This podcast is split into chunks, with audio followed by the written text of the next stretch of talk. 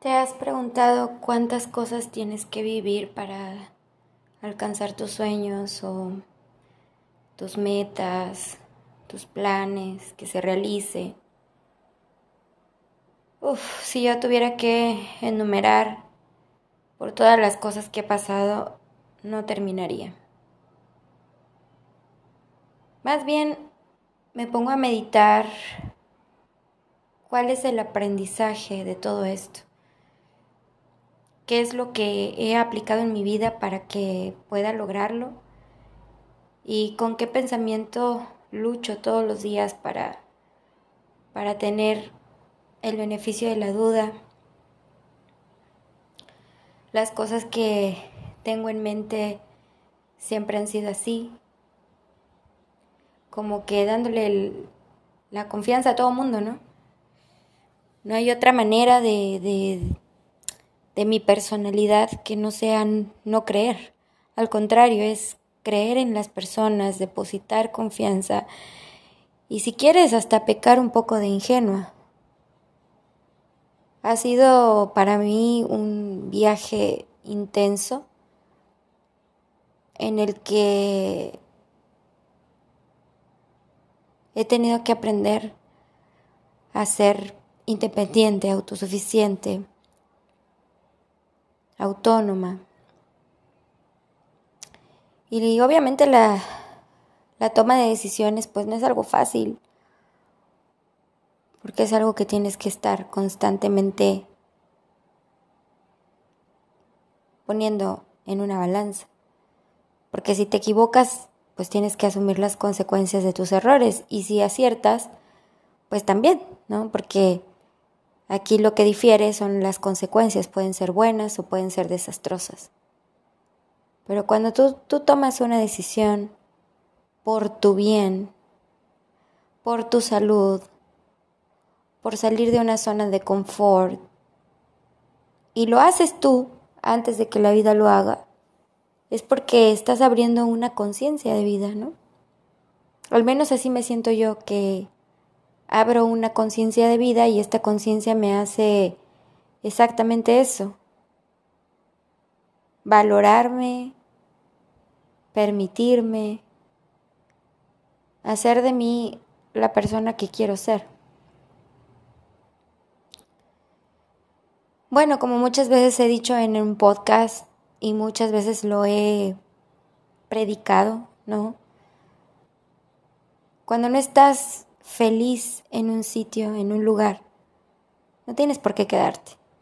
No eres un árbol para estar ahí plantado. Claro, cuando tú ya encuentras tu lugar y, sabes que ahí vas a estar bien y que vas a echar raíces y que vas a, a dejar algo bueno de tu vida ahí y que lo que estás invirtiendo y lo que estás haciendo es algo bueno, tiene un fin, pues es algo que te llena te, puedes quedar. No quiere decir que, que tienes que estarte moviendo. Hay quienes sí tienen su, su claridad en ese sentido de decir, no, yo, yo conocí este lugar y aquí me quiero quedar, o aquí crecí y aquí me quiero quedar, no me imagino en otro lado, aquí está mi familia, aquí está esto, aquí está el otro. Pero a mí desde muy niña me enseñaron a moverme, a quedarme en un lugar por buscar algo mejor inconscientemente es algo que yo vengo repitiendo como un patrón, pero que al final me gusta, no es algo que, que sufra. Pero claro, mis movimientos de cada lugar en el que yo he estado me han llevado por circunstancias diversas, ¿no? Una me llevó porque me separé, otra me llevó porque me casé, bueno, primero me casé, luego me separé. Y cada lugar me ha llevado a, a, a, dejar algo de mí, ¿no?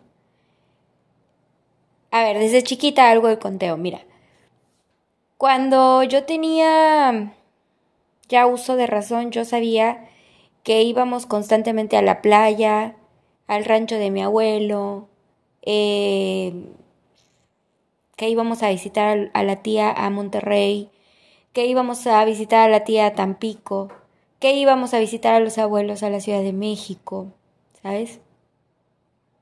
Entonces mis papás como que siempre era una vez al año, ¿no? O, cada tanto viajar.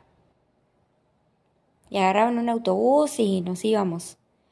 Y agarraban eh, mis tíos que tenían camioneta y vámonos al rancho, ¿sabes? Como que siempre fue movilidad. Cuando yo cumplo nueve años, fallece mi abuela y mm, materna, que vivíamos muy cerca de ella. Y fue algo muy traumático para mí, cosa que yo no pude hablar hasta que tenía como 16, 17 años. Pero haz de cuenta que mm, ella fallece, mi padre se va por trabajo, se va a otra ciudad y nosotros lo visitábamos constantemente en la Ciudad de México hasta que mi mamá y mi papá deciden que pues tenemos que estar todos juntos y nos vamos todos a la Ciudad de México.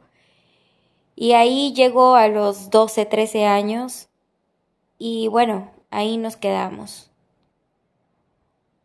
A los 19 me voy a un pueblito en Veracruz por tres meses, ya lejos de familia, lejos de mamá, lejos de papá, de las comodidades de la zona de confort, porque me fui a enseñar a leer y escribir. Eh, me gustaba mucho ese servicio social, ¿no? Digamos, por parte de la religión que profesábamos. Y ahí voy. Y me quedo tres meses por allá. Y eso me gustó tanto que lo repetí. Y es por eso que conocí algunos pueblitos muy bonitos y pintorescos de aquí de México. Claro, ya a mí me gustaba esa vida y me gustaba hacer ese, ese servicio, ¿no? O sea, de que si llegaba a un pueblito era porque iba a ayudar, porque iba a hacer algo, porque iba a plantar algo, porque, porque yo te aseguro que alguien de ahí se va a acordar de mí, porque yo hice un buen trabajo. Voy creciendo y es cuando ya conozco al ex marido, ¿Y el ex marido de dónde es? Hombre, pues me lo fui a buscar hasta la Patagonia, imagínate. Y me voy a vivir a Argentina. Y ahí pasé los años. Me separo y regreso a México. Pero estando en México no quise vivir en cualquier lugar, no quise, no quise vivir cerca de mi familia, porque yo tenía un duelo que vivir y tenía que vivir sola y tenía que pasarlo sola y era extraño porque yo nunca lo había estado. O sea, en estos pueblitos que yo iba, pues siempre iba acompañada, con amigas, siempre estaba con, con compañerismo, ¿no? Y, y no hacía cosas sola.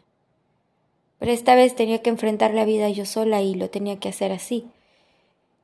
Y se vio probada mi confianza, mi fe, inclusive hasta mi creencia en Dios. Después de haber creído toda una vida en que existe alguien supremo, en ese momento que me sentía tan mal emocionalmente y que estaba tomando decisiones por, por desesperación, llego a Playa del Carmen, México, y obviamente nunca lo estuve, ¿no? Nunca estuve sola, siempre ese ser supremo me puso las personas indicadas en mi camino para que yo viera que, que había otro estilo de vida, que no era la vida que yo había llevado hasta entonces, que no todo era el matrimonio, que no todo era una pareja, que no todo era hacia alguien, sino que primero tenía que trabajar en mí. Y han pasado los años y yo sigo trabajando en mí.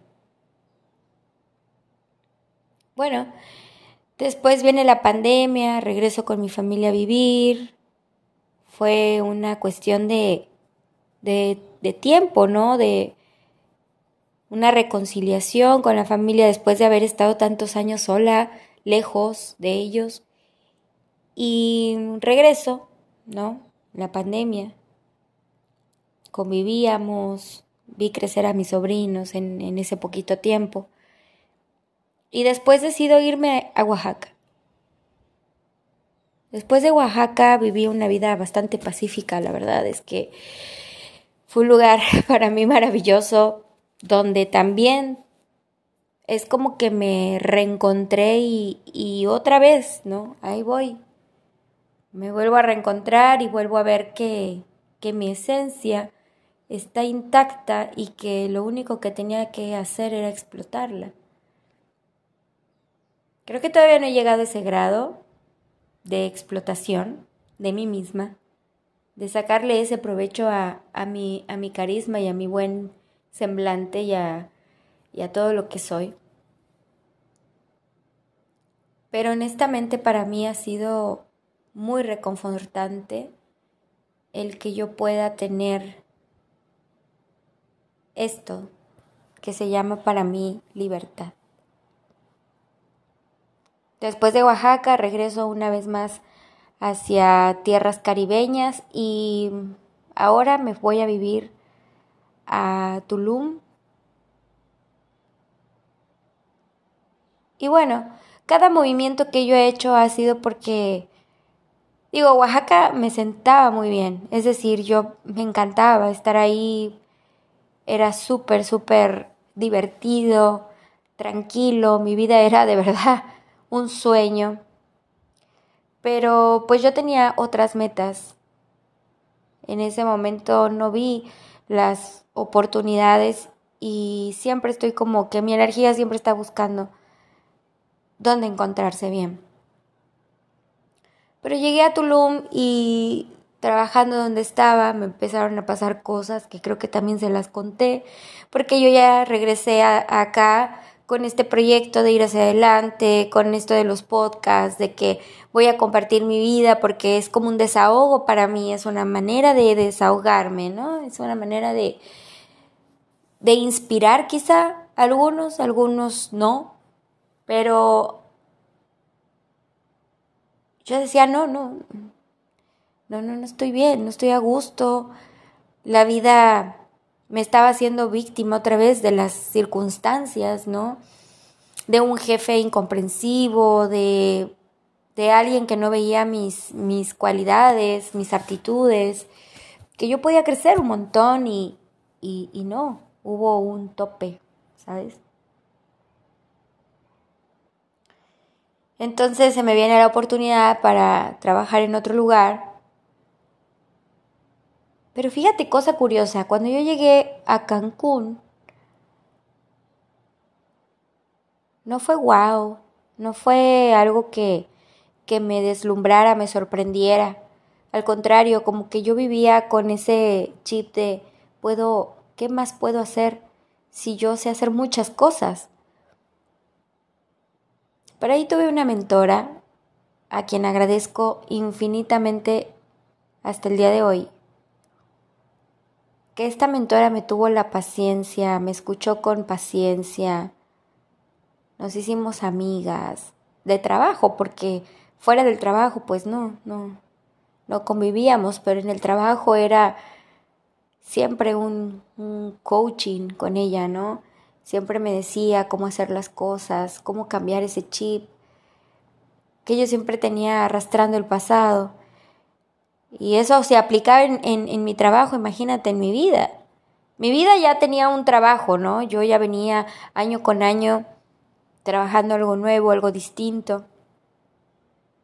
En mi, en mi carácter, en, en mi personalidad, en, en mi forma de ser, en, en, sentirme a gusto conmigo misma.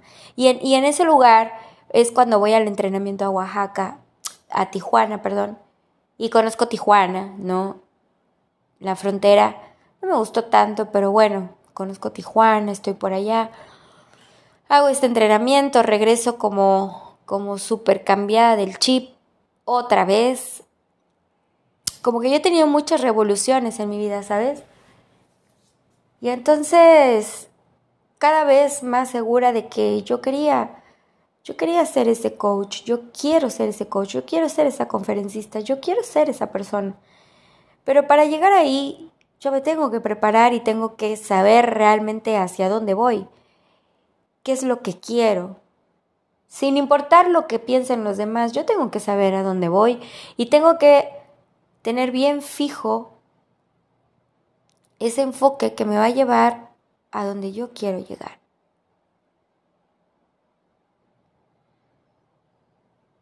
Y bueno, resulta que en ese lugar, en ese trabajo, me dan la oportunidad de crecimiento, pero bajo la sombra de un entrenamiento, otro entrenamiento, en el que yo dije, bueno, va, me lanzo, lo hago, porque iba a haber, iba a haber un, un beneficio y lo hubo. Pero llegó un momento en que me fastidió. Era tanto la presión, la carga de trabajo, cosas que no me correspondían hacer, que honestamente, de verdad, me cansó. Mira, pienso en ese lugar y, y, y, se me revuelve el estómago, me, me, me dan nervios, siquiera de pensar que tengo que volver. Y tengo que volver para terminar un ciclo. Pero si por mí fuera no volvería. Y no porque el hotel haya sido malo, la empresa mala, no, sino por, por todo lo que se, se, se dio, se sucedió con las personas que, que estaban ahí. Que según creían en mí y después ya no. Qué cosas, ¿no? Hice un curso de nueve módulos de, de certificación de liderazgo con sentido humano, imagínate. Liderazgo con sentido humano. Y resulta que la persona que yo confiaba más y que siempre esperé un apoyo, un soporte, nunca fue. E hicimos el curso juntas y no fue así. Me lastimó, me hirió, me decía palabras hirientes. Claro que me fui herida de ahí. De verdad, cuando tú veas esas señales, aléjate o deténlo. No permitas que llegue a más. A mí en este momento me dan picos de ansiedad por estar pensando que tengo que volver al hotel y posiblemente encontrármela. No me la quiero encontrar. Y entonces decidí renunciar. Ya venían pasando cosas que me hacen sentir muy mal como persona, como todo, como trabajadora, como colaboradora, como jefa, como lo que fuera. A veces estaba contenta, a veces no, pero siempre ahí, siempre cumplí. Y bueno, quizá mi madera estaba siendo desperdiciada ahí. Y tuve el valor de renunciar por mi salud mental, por tener un poco de tranquilidad, de paz, de que mi cuerpo descanse, mi mente descanse, porque todo era forzado, todo era, ¿qué más puedo hacer? Todo era, deja de pensar, sí, deja de pensar, pero no va a arreglar nada, ese deja de pensar me daba más para pensar. Y ahora estoy aquí cobijada por una amiga, a quien ya le debo la vida, que me alimenta, me dio un techo, me abrazó y me dijo, vas a salir de esto, como en todo. Solo me voy a dar el tiempo para sanar. Porque honestamente ahorita no sé qué hacer. Y se vale, se vale no saber qué hacer. Se vale no juzgarse, no criticarse y se vale se vale estar así de pie. Aunque a veces siento que me caigo, siempre hay alguien que me va a apoyar y que me puedo recargar. Cuando salí de, ese lugar, otra amiga llegó con su coche y fue así como de, vámonos. Subió todas las cosas al coche y ni siquiera me saludó. Fue así como que, estás mal, vámonos, vámonos. Y me rescató.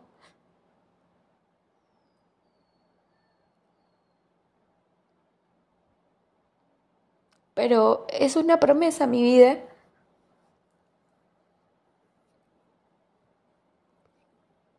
De que no volveré a permitir que nadie me diga lo que valgo, porque yo valgo mucho. Así que cuando salí de ahí, fue el verdadero valor que me di. Y sí, seguir en movimiento.